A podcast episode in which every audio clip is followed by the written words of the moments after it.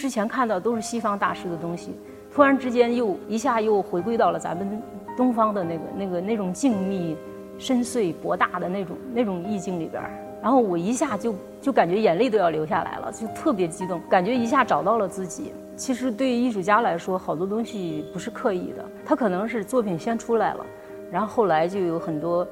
观众啊或者艺评家呀，所以你要具备世界的眼光，还要具备历史的眼光。你这样，你的东西才有价值。这个雕塑这一块呢，其实让我更从另外一个角度去看待艺术，不是平面的，是立体的。其实艺术家就像那个呃猎犬一样，他能嗅到跟他有关的一切的那些东西，给他吸吸收过来，然后作为己用。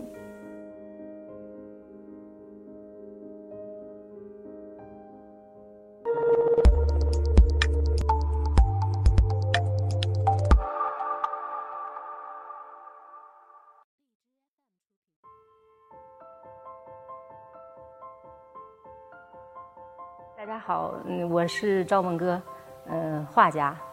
然后呢也做一些雕塑。十六岁的时候我就来北京了，然后一直在北京读书，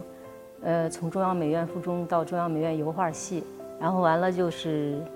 离开美院之后，一直到现在就是职业艺术家。我那个最早在欧洲做展览，然后又游历欧洲，然后一一年又去美国做访问学者，就是乔治城大学那个访问学者。嗯，然后这些呢，其实给我让我开阔眼界，好多是美术学院里边学不到的。最重要的，可能就是我在美国的一次经历吧。我那时候在美国那个 D.C. 华盛顿那个有一个亚洲博物馆，突然之间那天就走进了亚洲博物馆，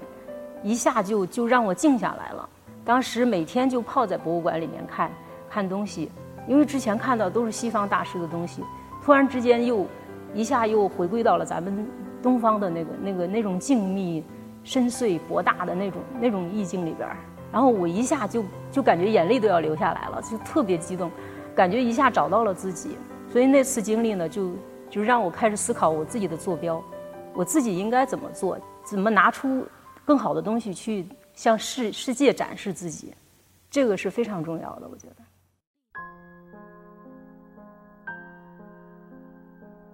其实对于艺术家来说，好多东西不是刻意的，他可能是作品先出来了，然后后来就有很多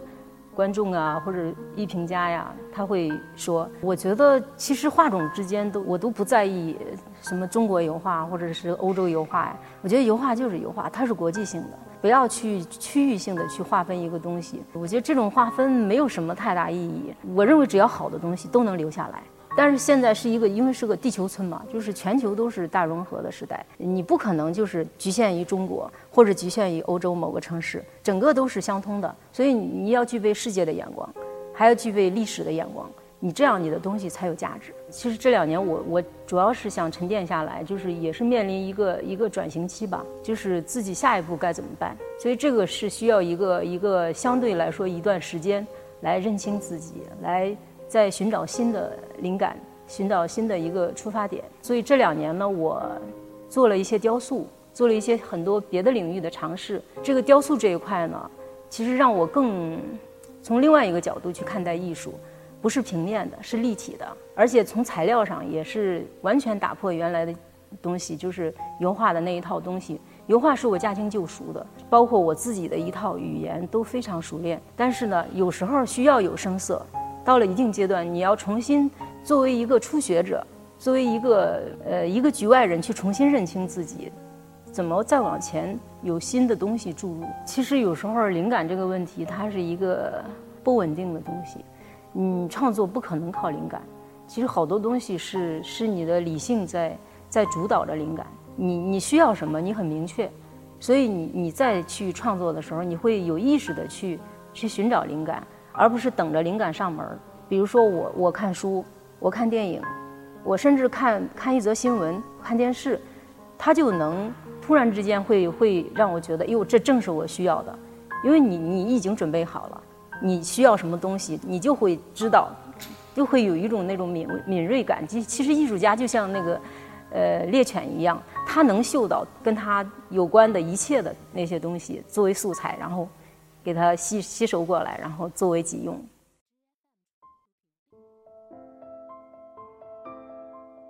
这个女性呢，在我的作品里，其实她就是一个精神载体，一个承载物，她承载着我的思想、我思考的东西、我的关注点，我都通过这个这个女性去体现去。呃，从我我的人生经历开始，我最早表现那个诗情画意啊。然后到天人合一思想，还有自己的情感历程，然后呢，前两年对那个。人生终极问题的一个思考，一种思考拷问，嗯，其实都是通过女性这样一个题材去传达给观众的。所以说呢，就是女性在这里边，她已经超越了性别的意义，她就是一个人，她可以是你是我是她，都可以，就不仅仅局限于她是一个女性的。像我的十三军里边那个也也有，就是为什么我把那个，呃，我的灵感其实这个名字就是金陵十二钗啊什么的，我把钗改成军。其实就是对女性的那种，怎么说呢？我要让她和男人一样的平等，就是为什么男人可以称君子，女人就不可以称君子呢？而而且我画的女人都很强壮，都很那个大手大脚，就是不像那个传统意义上那种小脚，甚至是裹脚，然后呃什么纤纤玉手。我希望女人和男人一样的，一样的有力、坚强有力，而不是从属地位，然后被人保护、被人施舍、被人给予什么。所以，我我认为啊，女性就是不仅仅是经济上的独立，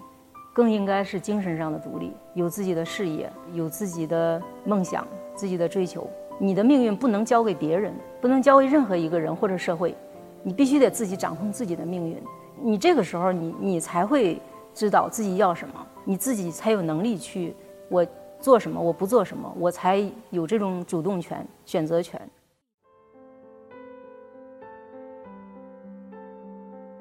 我记得在我上学的时候，那个时候是拼命在吸收一些大师的东西，不管东西方的呀，像梵高啦，中国的徐渭呀，高更、莫迪里阿尼，呃，喜乐这些艺术家都是我非常喜欢的，也跟我的艺术息息相关。但是那个时候是学习模仿阶段，可以去去呃经常去看呀，去看这些书啊、展览呀什么的。但是我觉得现在呢，已经进入自我自己创作的阶段了。反而要屏蔽很多的东西，因为现在这个信息社会太发达了，那个很多资讯都是很泛滥的，会干扰你的你的思维。所以现在这个创作阶段呢，我是尽量的去屏蔽很多东西，然后让自己静下来，然后创作自己独一无二的东西。然后所以就是现在我没有什么特别特别崇拜的某个艺术家，我只关心自己的艺术是不是更好。我觉得我的生活现在已经跟艺术分不开了。你要说有什么改变，其实就是我的生活就是艺术，艺术就是我的生活。因为我是艺术家，我只能对艺术负责。我也这个能力有限嘛，时间、体力、精力都有限，就得面临取舍，还有选择。你至于你舍弃什么，你选择什么，这是一种智慧。所以就是，在我这里，艺术永远是第一位的。